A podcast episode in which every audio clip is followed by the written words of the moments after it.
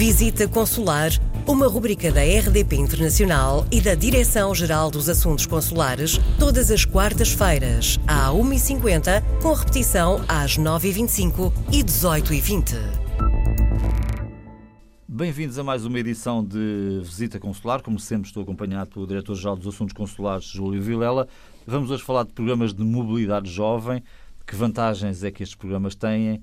Eh, enfim, para os jovens que nos podem estar a ouvir, o que é que, o que, é que vale a pena dizer? Eh, Portugal tem, eh, desde 2014, iniciado um processo de celebração de acordos bilaterais com diferentes países, tanto do continente americano como do continente asiático, através do qual jovens entre os 18 e os 30 anos, normalmente é a faixa etária que está consagrada nesses acordos, podem ir para o estrangeiro ou do estrangeiro vir para Portugal, portanto, consoante o país, para beneficiar de um período de que, eh, eh, em território nacional ou no estrangeiro, trabalham e estudam, ou só estudam, ou só trabalham, eh, até um ano poderão fazê-lo. Nós começámos a celebração destes acordos em 2014, o primeiro teve lugar com a Coreia, o último foi celebrado há relativamente pouco tempo uh, com os Estados Unidos da América, já em 2019, uh, e através destes programas nós fazemos circular os jovens portugueses para o estrangeiro e fazemos e recebemos cidadãos estrangeiros destes países em Portugal.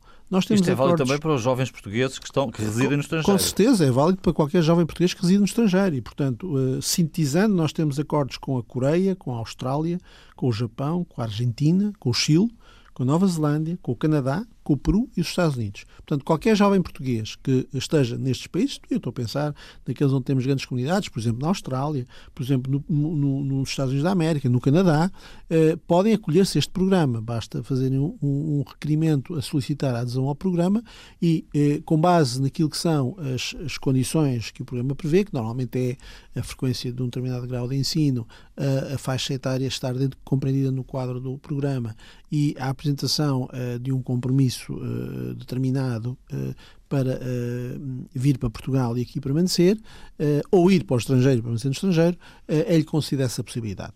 No que toca a Portugal, quem é competente para tratar disto são os nossos postos consulares e os nossos serviços em Lisboa, em particular a Direção de Serviços de Vistos, que trata desta matéria, no caso dos países com quem temos acordos, são os departamentos correspondentes em cada país. Hum.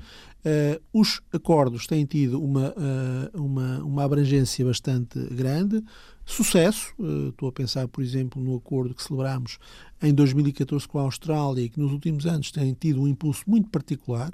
Nós tínhamos uma cota inicial fixada, porque todos estes acordos pressupõem um limite máximo até onde os jovens podem viajar, que era de 200 pessoas e neste momento este programa já está em 400 e é provável que venha a ser alargado.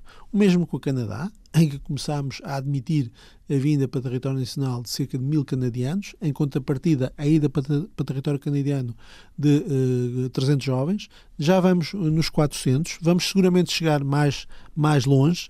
Esses uh, jovens podem estudar ou trabalhar? Podem estudar e ou trabalhar, uhum. consoante o tipo de acordo que temos. Uh, aquilo que nós queremos é que basicamente exista uma mobilidade que permita aos jovens conhecer melhor outros países, outras culturas, outras sociedades. Uh, o que é extremamente enriquecedor. É preciso não esquecer que em 2018 saíram de Portugal para o estrangeiro em viagens de lazer cerca de um milhão de jovens portugueses. 30% daqueles portugueses que viajaram para o estrangeiro eram jovens até aos 24 anos. Este fluxo de saída e de regresso vai manter-se no futuro. Sabemos que assim é com base naquilo que são as tendências uh, do turismo internacional, as tendências da movimentação das pessoas, as tendências das migrações europeias. E, portanto, se estes jovens quiserem se acolher a estes programas, trabalhar e estudar, por exemplo, é o caso da Austrália, poderão fazê-lo o mesmo sucedendo, por exemplo, com a Nova Zelândia, o mesmo sucedendo de uma forma diferente e adaptada com o Canadá e, em particular, em matérias de formação profissional especializada, é o que acontece no acordo com os Estados Unidos. Uh, falou sobretudo de países fora do espaço da União Europeia, portanto não estamos aqui a falar de Erasmus. Erasmus é outra coisa. Estamos a falar de tudo o que seja fora da União Europeia. É mais fácil, provavelmente, para quem nos está a ouvir, ir eh, à internet procurar. O programa chama-se Programa Mobilidade Jovem.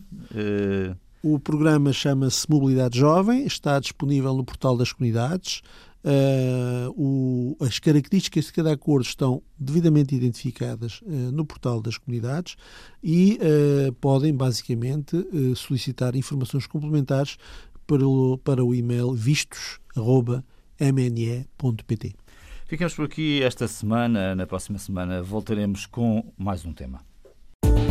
Visita Consular, uma rubrica da RDP Internacional e da Direção-Geral dos Assuntos Consulares, todas as quartas-feiras, às 1h50, com repetição às 9h25 e 18h20.